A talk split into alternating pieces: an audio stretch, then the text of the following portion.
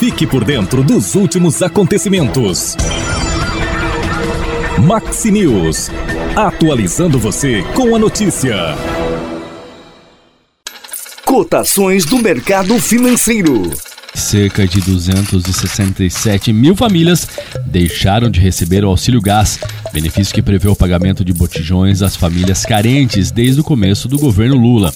O Ministério do Desenvolvimento Social, que gera, gere né, o programa, informou que houve uma atualização no cadastro e a retirada de beneficiários que não tinham direito ao auxílio. Em dezembro, o benefício era pago a 5,95 milhões de famílias. Em abril, o número caiu para 5,69 milhões, uma queda de 4,4%.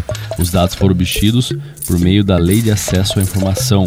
O ministro Wellington Dias afirmou que a revisão cadastral é como a que ocorreu com o Bolsa Família.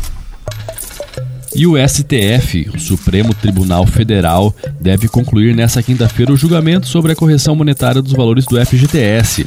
Na primeira sessão foram dados dois votos, eles foram favoráveis à substituição da TR, a taxa referencial, por outro índice que dê mais dinheiro ao fundo. Dois ministros votaram pela troca da correção do FGTS, Luiz Roberto Barroso e André Mendonça. Eles querem né, que a correção do fundo de garantia seja feita pelo mesmo índice da poupança. Atualmente é 0,5%, né, 0,5% mais TR, mas que não seja retroativa, ou seja, o passado fica como está.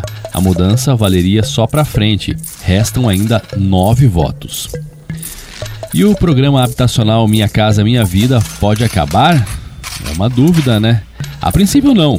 Ora, o governo Lula editou recentemente uma medida provisória alterando as regras do programa para facilitar a oferta de imóveis para a população mais carente.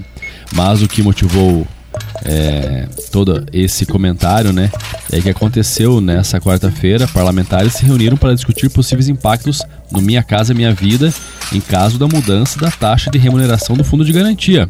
Parlamentares argumentam que se a ação for aprovada, terá impactos negativos na capacidade de financiamento da União do programa, ao programa, né?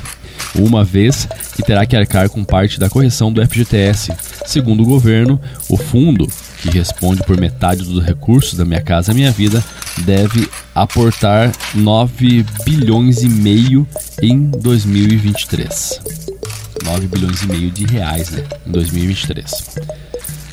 Nesse momento, o dólar comercial está cotado a R$ 5,05, o euro R$ 5,58. Na cotação agrícola, soja R$ 126,20 a saca, milho R$ 56,80 a saca e trigo R$ 73,00 a saca. Cotação da Coamo, lembrando que pode sofrer alteração no período.